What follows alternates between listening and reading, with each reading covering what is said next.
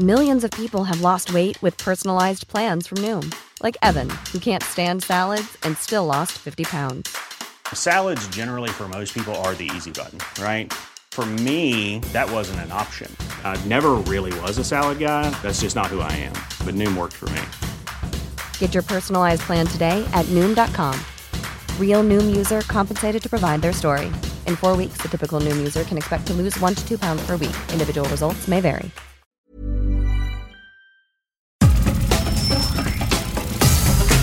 Nada más por convivir. Política, cultura y ocio. Con Juan Ignacio Zavala y Julio Patán. Aquí iniciamos.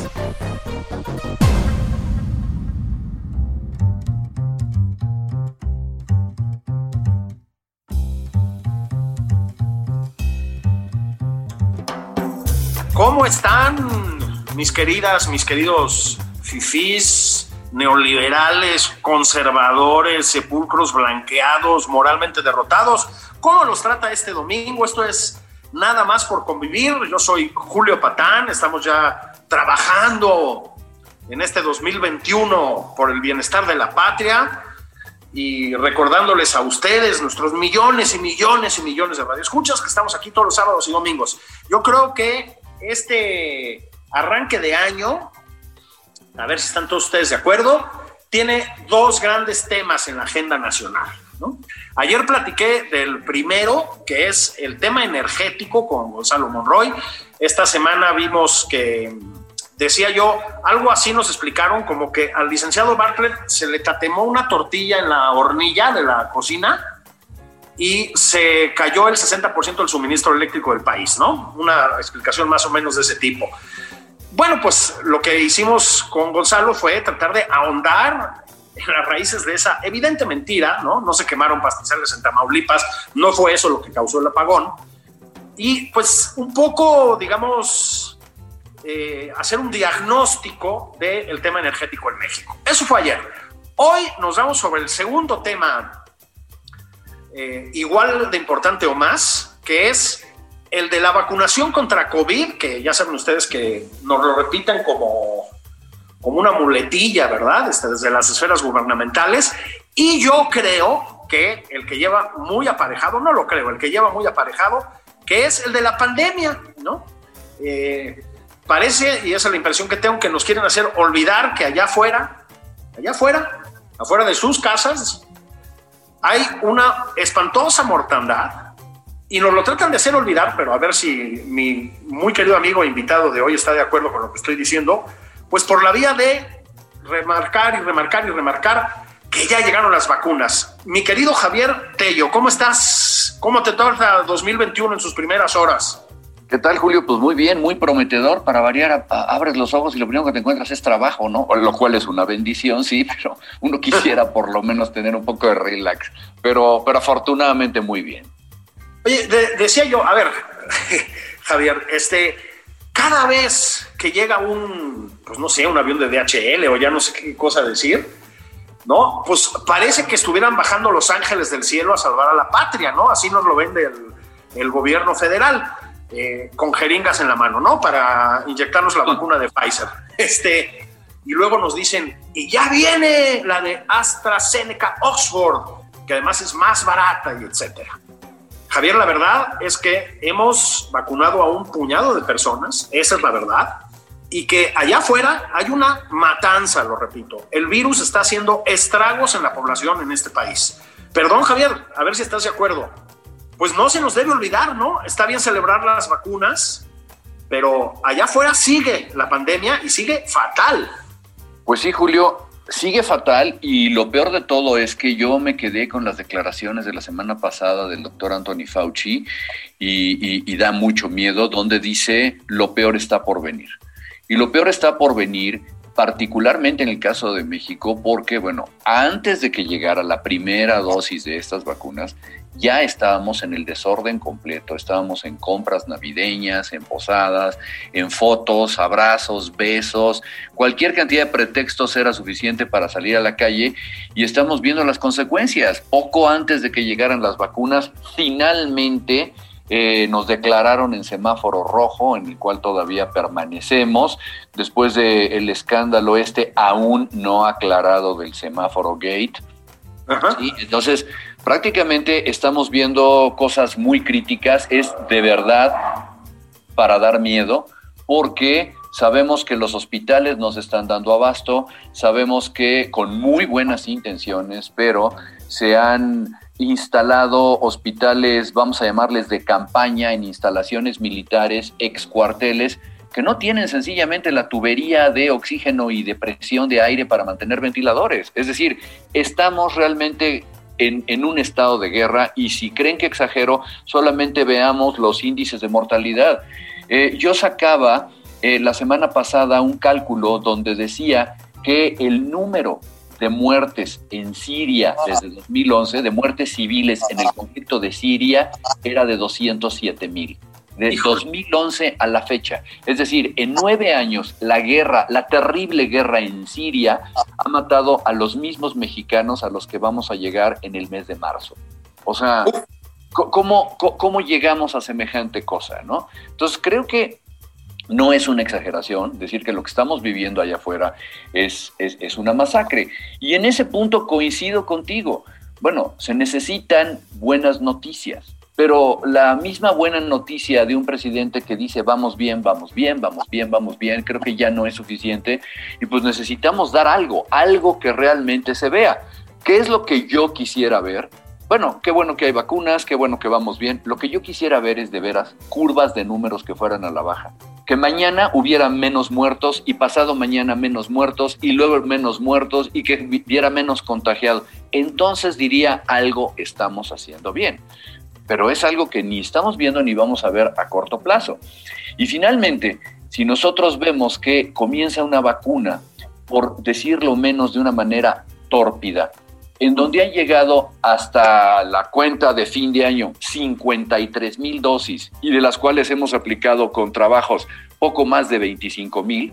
O sea, ¿cómo hicimos para que nos llegaran más vacunas de las que hemos aplicado?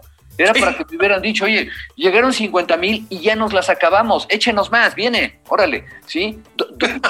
No, entiendo cómo, cómo logramos eh, eh, hacer semejante cosa y estamos esperando, Julio, aplicar un millón y medio de vacunas, un millón cuatrocientas mil menos cincuenta y tres mil que ya recibimos a finales del mes de enero.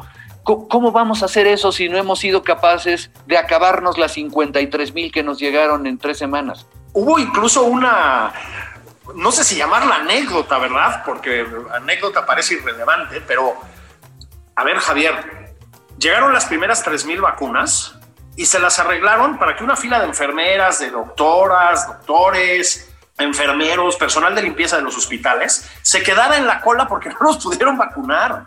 O sea, estuvieron literalmente horas formados con mil miserables vacunas que habían llegado. Hubo problemas logísticos con mil vacunas. Pues a mí sí me pone los pelos de punta, no sé si estoy exagerando. Mira, hay, hay una cosa, te lo voy a decir absolutamente a título personalísimo, por, no por otra cosa sino porque no tengo otras evidencias, porque, por cierto, no nos enseñan las evidencias. Entonces yo últimas, estas últimas semanas vivo en el prove me wrong. Ok, ah. yo te voy a decir lo que estoy suponiendo hasta que no tengo otra cosa enfrente, porque no te enseñan de dónde salieron muchas decisiones. Y es lo siguiente. Yo creo que se les hizo de alguna manera muy fácil y como síntomas los tenemos en estas diapositivas eh, simplérrimas que nosotros vimos del PowerPoint, en donde había cinco monitos haciendo fila y entras por aquí, le das tu carnet, le das un besito y adiós. Eso era toda su logística. Yo creí que era una sobresimplificación del proceso, pero ahora me doy cuenta que no, que ese era el proceso que ellos tenían en la cabeza. ¿Qué me hubiera gustado ver? Me hubiera gustado ver una sesudísima base de datos en un centro de cómputo muy avanzado, donde a la gente le dijeran exactamente cuándo va a recibir sus vacunas, el llevarle la vacuna a la gente y no la gente a la vacuna. En cambio tenemos un sistema que se nos antoja el típico sistema con el que hemos vivido los últimos 40 años, en donde llegas, haces una fila, pasas a la siguiente fila, Y entonces ahí el cabo Martínez, con muy buena voluntad, te da de alta en una hoja de Excel, no sé qué apunta ahí, si es que tiene computadora, porque ya vimos fotos donde no tienen otra computadora, y te pasan y, y tienen una tienda, pero de repente, uno, se les acabaron ese día en el hospital general y muchos se quedaron sin vacuna. En el otro llega el personal de salud en un camioncito y le dicen que ahí no le toca, que le toca en otra base militar. Pero al mismo tiempo llegan unos médicos que se hartaron y salen corriendo de un hospital que no voy a mencionar y dicen, a la fregada, yo me voy a poner mi, mi vacuna. Fueron, se metieron en la fila con su credencial y los vacunaron. Sin estar en ninguna fila. Dice, y qué bueno, aplaudo que los hubieran vacunado, no como al gandaya ese que llevó a su abuelita, ya no, bueno, ese no. Pe- pe- Pero los médicos que están en terapia intensiva mordiéndose las uñas desde hace 10 meses y no les avisa nada, ¿no? Hasta la semana pasada teníamos al Hospital Infantil de México, al, hospi- al, al, eh, Instituto Nacional de Perinatología, a muchísima gente de otros hospitales eh, públicos, sin saber, sin saber que, ya- que el, el director ya había mandado la lista. Híjole, yo no sé si deletrearon bien mi nombre en la lista, por ejemplo, o si me incluyeron en la lista. Oiga, ¿cómo voy a saber si estoy en la lista? Pues ya le llamarán. Y si no me llaman nunca, y Julio, te estoy hablando de gente que tiene 10 meses jugándose la vida todos los días al pie del cañón y que no puedan tener esa certitud. Sí me es un poco doloroso cuando yo veo las fotografías de médicos, enfermeras, camilleros, gringos en su centro de trabajo, en la comodidad de su, de su oficina, donde les están poniendo una vacuna, se ponen su curita y se toman su foto y eso fue todo. Y aquí hacemos realmente, no, no, no sé, a lo mejor ese es, eh, este, te, te estoy robando todo un capítulo de tu programa para un futuro, pero en México somos capaces de hacer las cosas simples, complicadas. Sí. Entonces, es, es impresionante, ¿sí? Ahora tenemos que hablar un poquito además de la vacuna, Javier. Este, hay varias vacunas en, en diferentes niveles de avance, digamos. A México la que llegó, como todos sabemos, es la famosísima de, de BioNTech Pfizer, que es una vacuna complicada además, ¿no? Se tiene que aplicar dos veces, se congela a una temperatura bajísima, tiene lo suyo, ¿no? Mira, a riesgo de que me apaleen todos, incluyendo los señores de, de este, de Apple, yo te diría que tenemos dos vacunas top, top, por así decirlo, ¿sí? Eh, primero que nada la de Pfizer BioNTech y eh, la otra que es la de Moderna. Son las, digamos que las vacunas que los científicos han dicho, wow, o sea, el Rolls Royce de la tecnología. Pero con el rol de la tecnología, pues haz de cuenta que es como el día que lanzaron el iPhone, ¿no? Híjole, tiene un montón de complicaciones y vas a tener que aprender a vivir con ellas. Claro. Seguramente la mayor complicación es que estas super vacunas necesitan en su fase inicial estar guardadas en temperaturas bajísimas y después viene un proceso relativamente complicado de descongelamiento y ya que están descongeladas, tienes una ventana de 5 a 6 horas para aplicar las dosis que descongelaste O se te estropea. o se te estropean. Entonces, cuando tú descongelaste, te voy a poner un número, ¿sí? 400 dosis, estás en tu mesita en el cuartel y de repente solo te llegan 200 personas, dices, ups, ¿sí? O, o al revés, cuando descongelaste solamente 600 dosis y te llegan 621 personas Claro. y no tienes más dosis descongeladas, ¿eh? Entonces, porque no es lo mismo que con las vacunas normales, en donde te volteas y le dices a Martita, la jefa de enfermeras, páseme otro vial del refrigerador y ya estuvo, ¿no? Entonces, esa, esa parte es una complicación, pero sí, realmente Pfizer BioNTech es una, una muy buena vacuna, pero pues la verdad es que sí tiene un reto y ese reto es comenzando por la supercongelación que deberíamos nosotros haber asegurado. Todos los países que estaban participando, hasta Irlanda, estaban presumiendo eh, sus fotografías de estos centros en donde tenían los congeladores y todo. Y en México no hemos visto la foto de un solo congelador, by the way. Yo quiero suponer que hay uno en el, en el colegio militar, porque ahí es donde los tienen. Y vaya, sí, sí, fuera de broma, sabemos que había lugares como el Instituto Nacional de Ciencias Médicas y Nutrición, donde tienen estos supercongeladores, pero que no decidieron no vacunar ahí. En cambio, tomaron al personal de nutrición y lo llevaron al, al, colegio militar en, en, un absurdo logístico que no acabamos de entender, ¿no? Claro, es que esa es la, eso es lo que a uno lo pone con los nervios de punta, porque tú hablabas de, este, de, de, PowerPoints y de demás, pero ¿qué me dices de las hojas de Excel? Entonces a ti te dicen, no, pues tú tienes 50 años, te toca de abril a mayo. Pues todo empieza a apuntar a que vamos a tener que actualizar esa hoja de Excel, ¿no? Porque vamos muy atrasados, ya lo dijiste. Han llegado 50 mil dosis que a propósito son nada. Es decir, para la dimensión del país es nada, nada, nada, nada, ¿no? Y no hemos podido aplicarlas, Javier. Ya hay un atraso, ese es el hecho, ¿no? Ya hay un retraso aparente, ¿no? Es correcto. Y otra vez, vaya, eh, eh, estamos en los primeros días del año no creo que se vayan a emparejar eh, de repente. Otra vez en el famoso Prove Me Wrong, ok, ojalá y mañana, después de, que se, se, hayan escuchado este programa, ojalá y mañana de repente veamos unas grandes brigadas yendo a todos lados a acabarse las otras veintitantas mil que les quedan todavía guardadas, en espera de los literalmente cientos de miles que van a llegar cada semana. Porque se supone que al finales de este mes vamos a tener un millón cuatrocientas mil recibidas. Quiero saber cómo, dónde y cuándo las van a aplicar, ¿sí? Y una vez, perdón que necesite con lo mismo, ¿dónde vimos, en qué lugar del planeta se vio que los médicos tengan que viajar 20 o 30 kilómetros para irse a aplicar una vacuna y no que les lleves las vacunas a su centro de trabajo? Perdón, ¿Vamos a vacunar a los médicos en Chihuahua? Es una pregunta honesta, porque creo que se están congelando en este momento en Chihuahua. Entonces, ¿qué fila de médicos afuera de un cuartel vas a poner a menos dos grados centígrados esperando a que vayan pasando uno por uno con el sargento a que los vacune? ¿De verdad esa va a seguir siendo la tónica? Estamos en problemas, ¿eh? Bueno, y el personal de salud en términos generales sabemos que está en condiciones físicas por la edad y etcétera para trasladarse, por torpe que sea eso. Pero se supone que en la segunda etapa entran los adultos mayores, Javier. Yo estaba pensando, ayer estaba platicando con mi papá, que tiene 83 años y viene de un grave problema de salud, ¿no? Una neumonía, no, no COVID.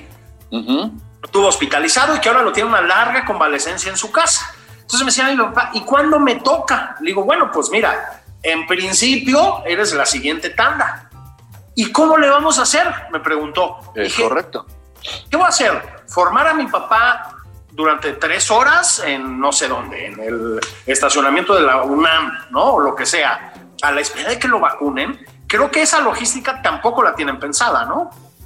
No, no, porque, y, y vuelvo a lo mismo, no nos han dicho, o es el secreto eh, más grande del mundo. Eh, alguien se me adelantó en, un programa eh, de radio a decir, bueno, es que parece que están transportando armas nucleares o uranio o algo por el estilo, porque es secretísimo.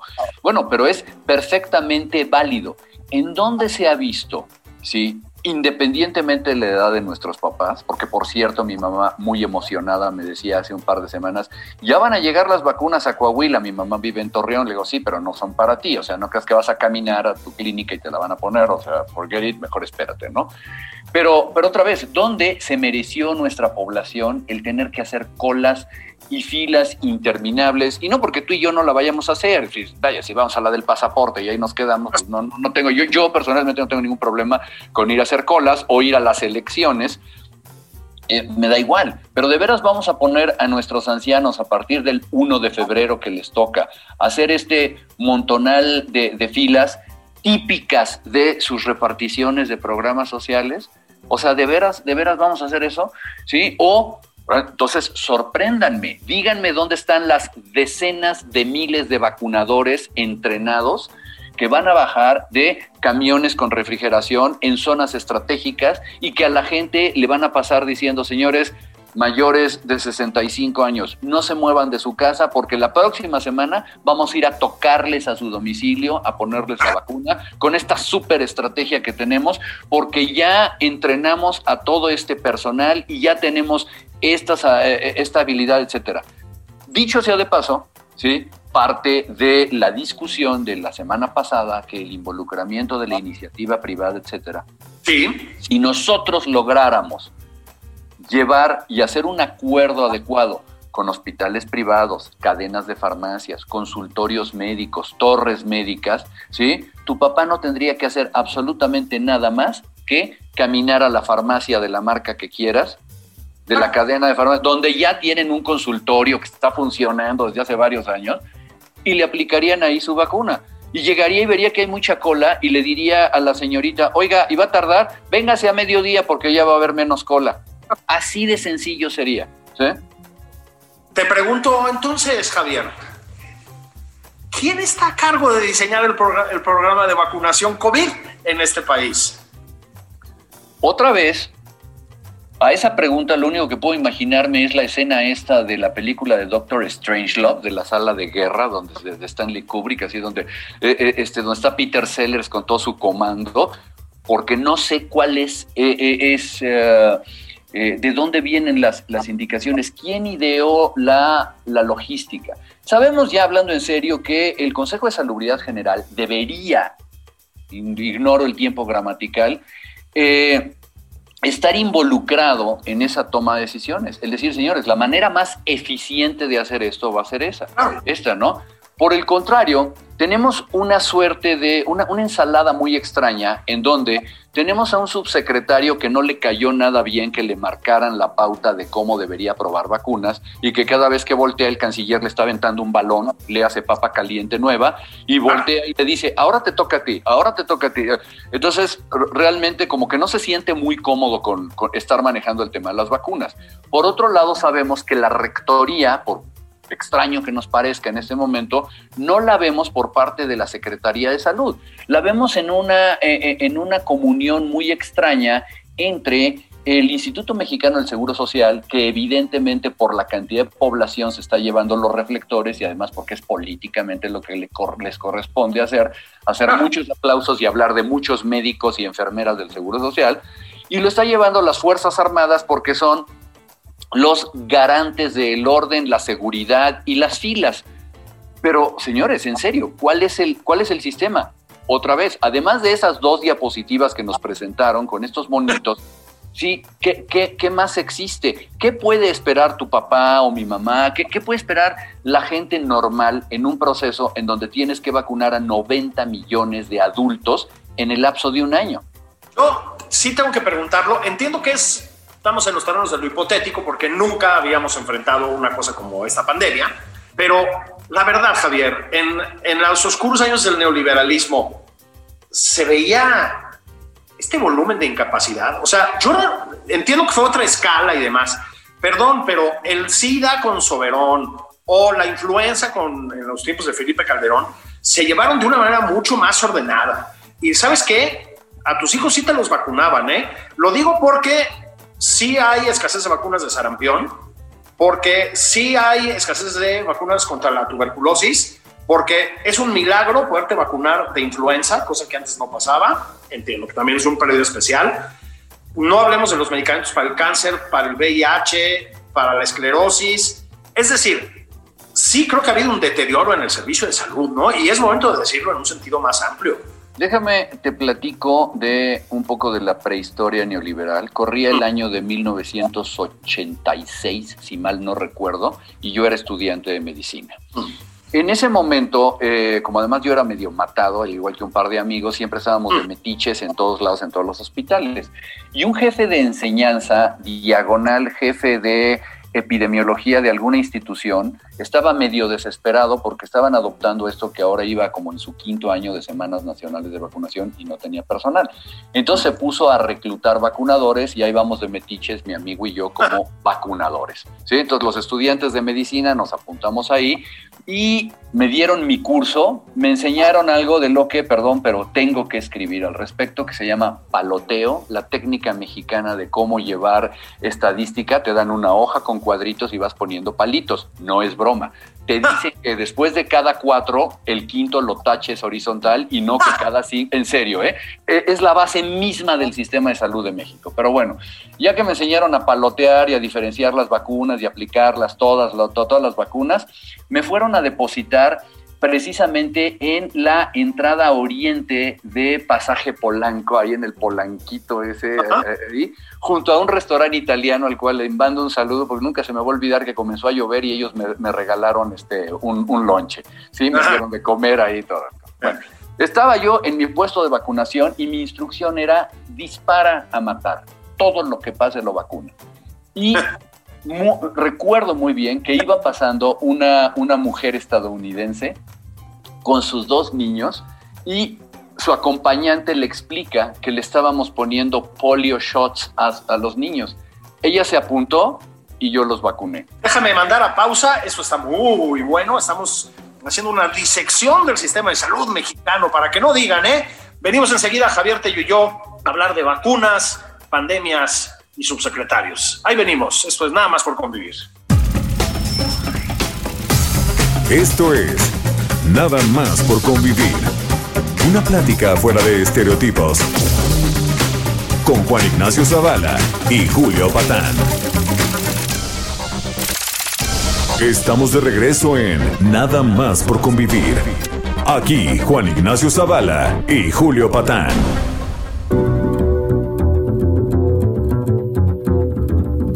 Estamos de regreso nada más por convivir en su edición dominical. Estamos arrancando el año trepidantemente. Les decía, uno de los dos temas clave del arranque de año y del cierre de año 2020 es eh, el tema combinado, porque es por supuesto eh, inseparable de la pandemia y la vacuna, ¿no? Em, el otro son los energéticos, les decía que de eso platiqué ayer con Gonzalo Monroy, porque se va la luz, pero Javier Tello, decíamos, 300 personas para vacunar a 90 millones de mexicanos, dos veces en muchos casos, porque a ver, varias de estas vacunas, y creo que sí tendríamos que aclarar este punto, son de doble aplicación. Lo es la de Pfizer y BioNTech, y lo es la de, y me gustaría que platicáramos un poco de ella también, la de Oxford AstraZeneca, que parece que viene en camino y que creo que es una buena vacuna por otras razones, ¿verdad? Es barata de entrada y no exige una congelación como de ciencia ficción, ¿no? De 70 grados bajo cero. Sí, mira, según me dicen eh, los que saben, es una, una excelente vacuna, ¿sí? Eh, además, eh, una amiga que yo tengo que está, bueno, ella es graduada de la Universidad de Oxford, conoce muy, muy de cerca esto y evidentemente, bueno, es una vacuna eh, con, muy buena eficacia, con un perfil de seguridad excelente y que tiene una facilidad de no requerir esta supercongelación, por lo cual se puede manejar con la cadena normal de vacunación, esta que estaba yo platicando. Digo, espero que no me manden a sentar otra vez a pasaje Polanco en un día lluvioso, pero, pero de nuevo, este eh, se, puede manejar así. Y tiene además la grandísima ventaja, hay que decirlo, que la Fundación Carlos Slim ya empujó y hasta donde pudo hacer una fundación. Yo creo que es un trabajo loable el que la haya venido a poner prácticamente en el país, señores. Allá hay 70 millones de dosis y que pueden ser envasadas en México, en la planta de laboratorios Liomont, que no me queda claro si ya terminaron de acondicionar, porque eso es una cosa que no se hace de la noche a la mañana, no, no es como cambiarle el tapiz a tu casa, o sea, eh, realmente necesitan crear prácticamente una adaptación muy avanzada. Dicho eh, eh, esto, creo que es una, una excelente opción y que aparentemente pudiéramos tener listo a partir del mes de marzo o, o, el mes de abril. Si fuera así, quiero pensar, otra vez estamos suponiendo cosas que no nos explican, quiero pensar que estas vacunas que no requieren tecnología de ultracongelación, pudieran ser más fácilmente aplicadas en cualquier lugar. Entonces sí, a la antigüita, si me ponen una carpa con un centro de vacunación en el parque de la esquina, tu papá camina una cuadra. ¿sí? Y, tan tan, ¿sí? Eso sería maravilloso. Creo que a nivel logístico nos va a ayudar a que las poblaciones de Ocosingo y a todos los lugares eh, este, donde a veces se para la mano de Dios, eh, para, decir, para no decir que nunca se para la mano de Dios, eh, ahí por lo menos podríamos llegar a tenerlo. Creo que es una excelente noticia. Em, lo que sucedía todavía con la vacuna de Oxford y AstraZeneca es que había sido aprobada por eh, las autoridades sanitarias del Reino Unido. Faltaba más, ¿no? ¿Quién salva a la reina? Pero como, como ya no son de Europa, pues tenían que poner su punto. Y la Agencia Sanitaria Europea dijo, me parece muy bien, felicidades señores británicos ex europeos, pero ahora ustedes me van a tener que demostrar a mí antes de que yo dé un dictamen. ¿Qué estaríamos nosotros esperando, según me dice gente del Comité de Vacunas de, México? Estaríamos esperando a leer el papel, aparentemente solamente con la autorización de uso de emergencia del de el Reino Unido, la vamos a aprobar en México, eso podemos darlo por hecho, pero, pero por hecho. ¿sí? Y eh, en todo caso, pues, tal vez ver qué opina la Unión Europea. Con la FDA no contemos porque no, no les hace falta. La, eh, FDA eh, este, va a tener a la vacuna de Pfizer, la de Moderna, va a tener a Novavax y va a tener Janssen. O sea, si tienes cuatro empresas americanas fabricando, ¿para qué quieres a los ingleses, no? O sea, qué gracias. O sea, no es que le surja la vacuna de AstraZeneca en Estados Unidos. Entonces, este, yo, yo espero que esta vacuna incluso pudiera tener una autorización previa a la que no nos ha quedado muy claro este, todavía eh, eh, qué tiene de cancino, pero eh, prácticamente yo creo que, esta vacuna de, AstraZeneca pudiéramos tenerla ahora sí que lo antes posible, lo cual significa, uno, que de alguna manera estuviéramos importando producto terminado en la primerísima fase, que nos sorprendieran y que nos dijeran, ¿qué creen señores? El día 1 de febrero tenemos vacuna de AstraZeneca traída de Gran Bretaña. O dos, que supiéramos la capacidad de la nueva instalación de Liomont en México, en donde van a estar sacando los lotes de vacunas para consumo mexicano. Y Cancino, porque se ha estado mencionando mucho en las fechas recientes y hay opiniones muy encontradas, ¿no? Mira, lo último que sabíamos de Cancino es que, y bueno, típico, ¿no? Como, como todas las vacunas hechas de aquel lado del régimen, sus investigaciones iniciales fueron hechas en eh, el ejército chino. Y bueno, el ejército chino evidentemente pues, tiene unos requerimientos de gente este, muy fuerte, muy juvenil, muy todo, y, y a lo mejor está funcionando muy bien. Tanto que ellos, eh, cada quien hace los estudios a su modo, pero para la normatividad, para la ortodoxia de lo que marca la ciencia, tú necesitas tener realmente medidos tus estudios avanzados de fase 3. Y en México, curiosamente, se están llevando a cabo los estudios de fase 3 de la vacuna de Cancino, comandados, por cierto, por el doctor Ruiz Palacios, que es una, una eminencia en esto. Entonces están ellos haciendo esto. Bueno, estaban incluso pidiendo voluntarios y demás. Ah, no, sí, sí. Bueno, que, espero que ya no, ya se habían reclutado. Una amiga mía, una amiga mía, por cierto, se, se apuntó ahí este, y debo decir que le pasó rozando la bala en, eh, con algunos contagios de, de, COVID y ella no se contagió, por lo cual casi podemos adivinar que a ella sí le tocó vacuna y no placebo, pero eso, No lo, eso, no lo, vamos a saber. Este, es una suposición mía nada más, ¿no? Porque si ella se quedó sin contagiarse en medio de quién sabe cuántos familiares, eh, pues yo que sí se contagiaron, supongo que su, su vacuna sí le funcionó. Pero bueno, sí, no, estaban haciendo los voluntarios, estaban haciendo, también en México estamos haciendo la fase 3 de Janssen, eh, pero es otra historia. Pero el cuento es que normalmente lo que sucede es que tú haces un corte de en qué va tu fase 3. Tu fase 3 requiere varios meses, cerca de 24 meses de estar observando a los pacientes. Pero si tú ves que va bien, sacas un corte, un análisis científicamente medido es, que, con eh, una significancia estadística. Y si te dicen, oye, promete bien, como sucedió con Pfizer, como sucedió con Moderna, como está sucediendo con AstraZeneca, show me the papers. Si, si están bien, adelante. Y lo que quedaba por probar precisamente era que tuviera una eficacia adecuada para mayores de 55 años. Ah. Porque, como entenderás, si se la fueron a poner a un montón de soldados chinos, pues yo no espero que, este, ¿cómo se llama? Eh, las tropas chinas tengan a mucha gente en activo arriba de los 50 y tantos años, los generales y ese tipo de cosas. Entonces, bueno, decía, oye, está muy bien, pero veo muy joven a tu población. ¿Y qué crees? Yo necesito vacunar gente mayor. Ahora, si somos muy pragmáticos, tú podrías decir, oye, tengo un arsenal, me encanta la palabra, de vacunas, ¿sí? Y en este arsenal de vacunas que tengo, a ti te toca esta, a ti te toca esta, a ti te toca esta. Sí, pero entonces le estoy poniendo una complicación enorme a un sistema que debería ser muy simple. Entonces, para, para fines prácticos, yo debería tener vacunas que fueran suficientemente eficaces, ¿sí? De más del 80, 75, 80% de eficacia y que le funcionaran a todo mundo. Denme eso y yo voy y las aplico. Entonces, ¿qué queda pendiente? Ver que Cancino sea, eh, este, tenga eh, eh, esa eficacia. Dicho sea de paso, ¿sí? lo que sí hemos visto es una, no sé, una sobremención de esa vacuna. No sé si tú estás de acuerdo, pero nos la repiten, nos la repiten, nos la repiten. Y pues más de tres o cuatro científicos me han levantado la ceja diciendo, ¿y por qué insisten tanto en la vacuna de Cancino, no?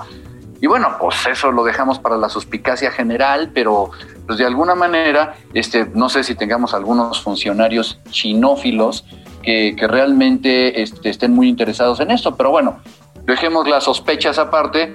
Si dan los resultados y esos resultados convencen a nuestro comité de vacunación y no se hace por un carpetazo político, creo que puede, ser una excelente opción que, que, vamos a tener. Y en ese caso estaríamos ya teniendo realmente tres vacunas antes de que comiencen a, salir todas las de COVAX, que todavía no tenemos una fecha de sus autorizaciones, ¿sí? En, en un esquema general, entonces, lo que tenemos presuntamente garantizado sería una buena cantidad de dosis de Pfizer, pero que creo que no son ni de cerca suficientes, ¿no? No en este momento, van a ser 37, 34 millones de dosis en todo el año, lo cual nos servirían para 17 millones de personas, es decir, 15% de los adultos que necesitamos.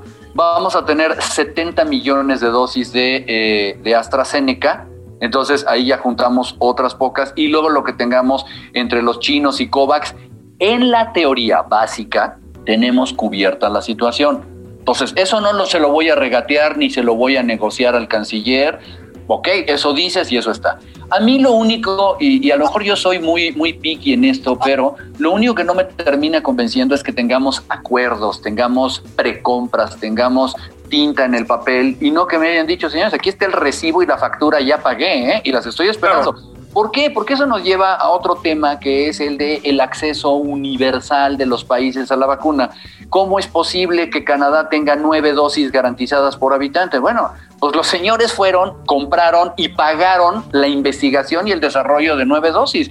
Están en su derecho, puede no gustarnos. ¿A qué le estoy apostando? Pues que los canadienses cuando hayan cubierto a su población agarren su sobrante y lo donen a alguien, no, lo sé, ¿no? A sus socios del Estado de Libre Comercio, ¿no? Puede no buscar, puede no gustarme, pero hasta donde yo sé, si pagas, pasas adelante de la fila. Bueno, sí, o, mejor pongámoslo al revés, si no pagas, pasas hasta el final, que eso es un escenario posible en este país, ¿no? Ahora, una cosa que creo que también habría, creo que hay que aclarar dos puntos, ¿no? Ahorita vamos al de, la, participación de la iniciativa privada, que ya medio esbozamos. Pero el otro, Javier, que creo que sí es más urgente, hay de hace unos días para acá una, una versión de que, de que don Hugo López Gatel, porque ya además tiene la culpa de todo, este, se lo merece en parte, pero no es el responsable de todo, este, solo quiere aplicar una de las dos dosis que requieren muchas de estas vacunas. Creo que hay una confusión ahí, ¿no?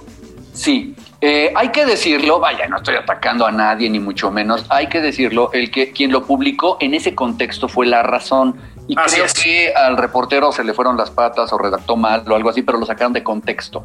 Lo que dijo específicamente Hugo López Gatel, ¿sí? Es, a ver, si yo ya me puse la de Pfizer mañana y de repente tienen la de AstraZeneca, no me puedo poner la otra, y lo que dijo es, no, no es conveniente que se pongan dos vacunas, con una vacuna es suficiente. O sea, no, no por irte a poner la de cada marca te, te, estás este, siendo más protegido.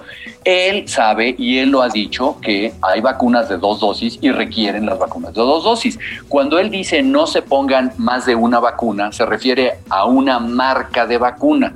Sí, aún, sí, es decir, ponte tus dos dosis de Pfizer y no te pongas luego la de AstraZeneca o la de Cancino. Entonces, creo que, eso lo dije, estoy completamente de acuerdo. Ni para los estándares del subsecretario se le hubiera ocurrido decir semejante cosa. Creo que se salió un poco de contexto y, evidentemente, bueno, pues esto en redes sociales se vuelve explosivo, ¿no? ¿Sí?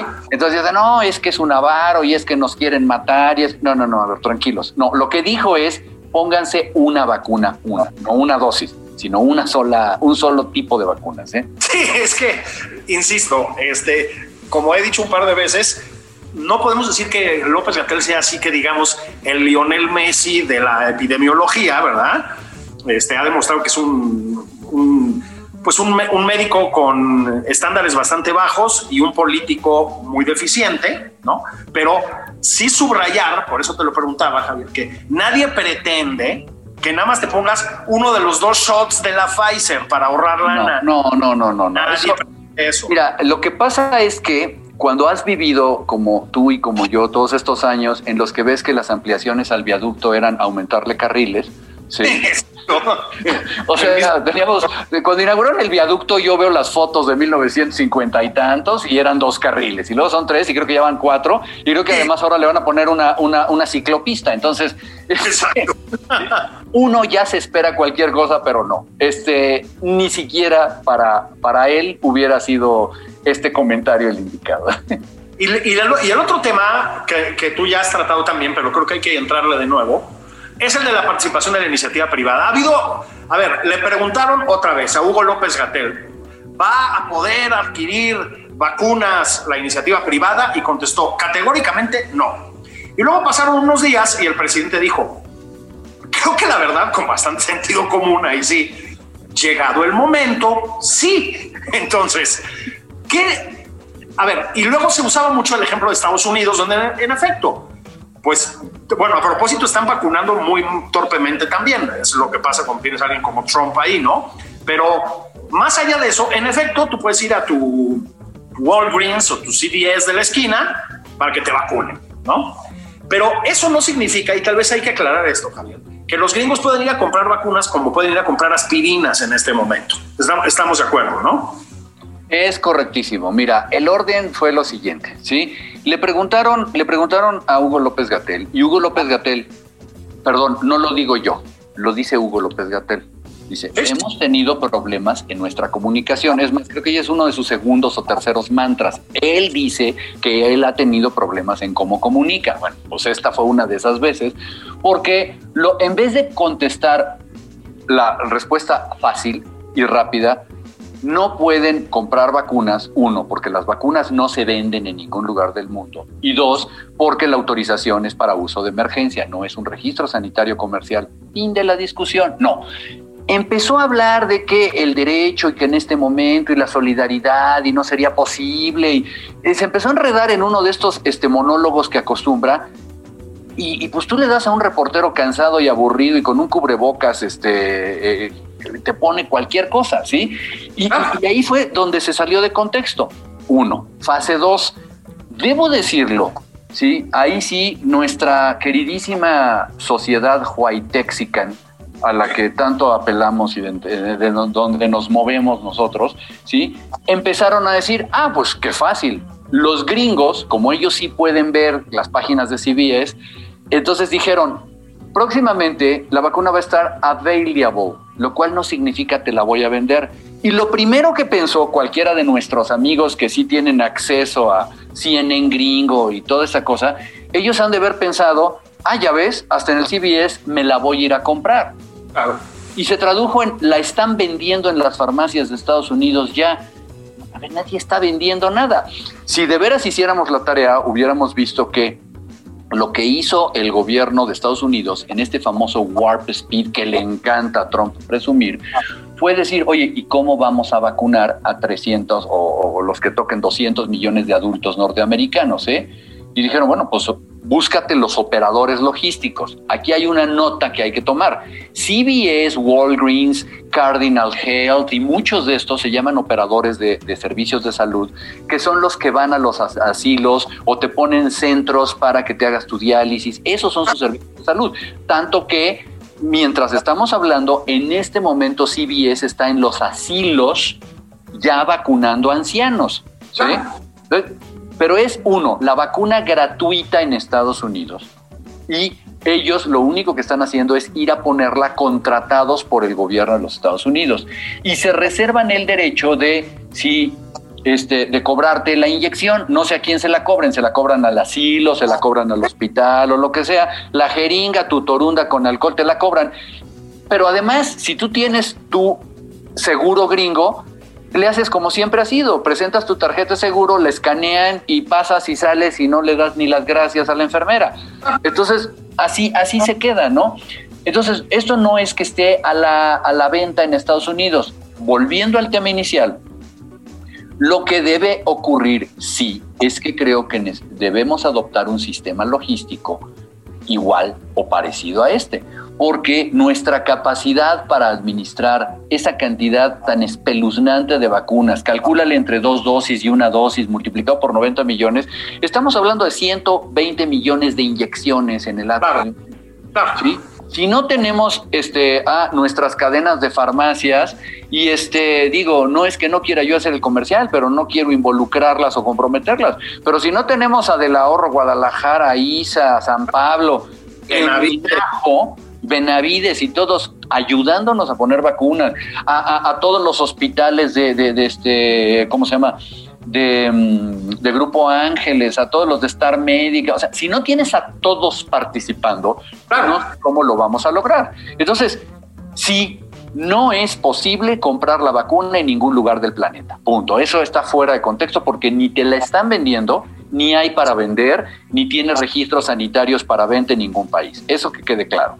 Pero lo que sí debe de ocurrir es que tenemos que involucrar a alguien con la capacidad, con las manos, con el tiempo, con la, el expertise para que nos ayude a vacunar.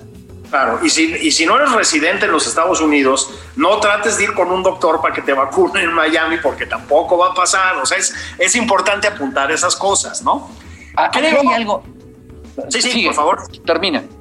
No, eh, y yo iba para acá, ¿no? Eh, también entiendo en alguna medida, digamos, que la, la, reacción ante las confusiones de López Gatel, porque lo que creo que sí es cierto, Javier, es que en él, como en su carnal María Elena Álvarez Huilla, y como en otras figuras de la Secretaría de Salud, pues sí hay muchos coqueteos con los modelos cubano o venezolano de salud. Y pues sí, o sea, inmediatamente reaccionas, ¿no? Creo que sí hay un punto en el que López Gatel, como el señor Bartlett en el ámbito de lo energético, por ejemplo, tiene una mm, aversión natural al mercado, a la libertad de empresa, a la iniciativa privada, ¿no? Creo que por eso es que también cada vez que abre la boca, pues le brincan, ¿no? Pero creo que no hay ese riesgo de momento en el plan del gobierno, ¿no?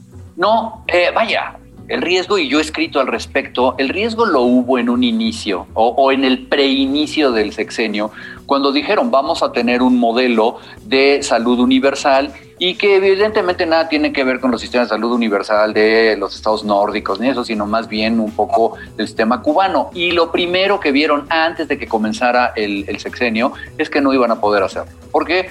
por la razón más vulgar del mundo, pon a trabajar al mismo tiempo, codo con codo, a gente del sindicato del Seguro Social con los del sindicato del ISTE, con los del y desbarátales, y dile, o sea, eso no se va a poder. Entonces, su sistema de salud lo tuvieron que unificar de otra manera. Lo dejaron como estaba el sistema público, descabezaron el seguro popular por una cuestión meramente ideológica, porque es neoliberal ¿sí? Y porque eso está escrito en estudios este, y análisis académicos que han hecho tanto la doctora Cristina Laurel como la doctora Oliva López. Ellos hablan de la medicina neoliberal y cómo hay que exterminarla. Bueno, en ese sentido, pues hay que decir, sí, el subsecretario tiene eh, bastantes midichlorians de la izquierda en su sistema circulatorio, ¿sí? Y le brincan. Entonces, cada vez que estamos hablando de algo que debería ser científico, de repente hablamos que es y la justicia social y la solidaridad y que no es posible. Nadie puede ir a Estados Unidos y seguramente lo vamos a prohibir porque entonces ellos se hubieran pasado adelante.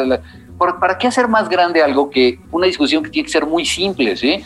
¿Por qué no nos aliamos de quien sabe hacerlo? ¿Por qué no sacamos esta emergencia? Y ya después regresense al pleito otra vez. Mira, el ejemplo más claro es este. Al inicio del sexenio, de un plumazo, se abolieron y se vetaron a los distribuidores de productos para la salud más grandes, que eran los que participaban en las licitaciones, los que distribuían los medicamentos, en, una, en, varias eh, cuestiones de, entre comillas, corrupción, dice Sergio Sarmiento, nunca probada, y tiene toda la razón.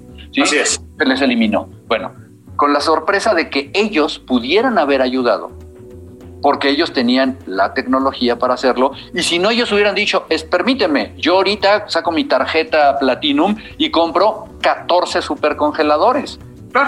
Porque sé que voy a tener la distribución de, de, de, de esas vacunas. ¿eh? Los tengo montados el mes que entra. Órale, échamelos. O sea, esa hubiera sido una solución muy práctica, ¿no? Y en cambio, seguimos tratando de ver cómo lo hacemos con nuestros localísimos sistemas.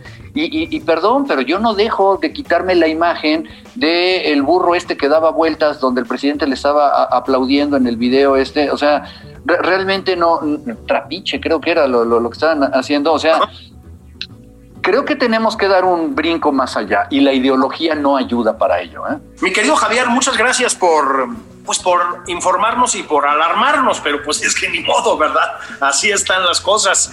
Que tengas un muy feliz 2021. Lamento haberte hecho trabajar en, en el fin de semana primero del año, pero pues ese es el problema cuando uno le agarran confianza. Es correcto y no sabes el honor y el gusto. Te mando un gran abrazo y el mayor de los éxitos. Esperamos que este 2021, que no va a ser fácil, por lo menos no sea tan sanguinario como el año pasado. Un abrazo, Javier, un abrazo para todos. Esto fue nada más por convivir en su edición dominical. Pásenla muy bien, que la cruda les sea leve.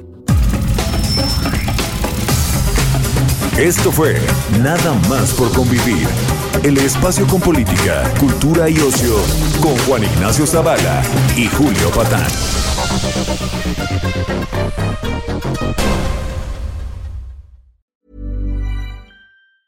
Planning for your next trip? Elevate your travel style with Quince. Quince has all the jet setting essentials you'll want for your next getaway, like European linen, premium luggage options, buttery soft Italian leather bags, and so much more. And is all priced at 50 to 80% less than similar brands. Plus, Quince only works with factories that use safe and ethical manufacturing practices. Pack your bags with high-quality essentials you'll be wearing for vacations to come with Quince. Go to quince.com/pack for free shipping and 365-day returns.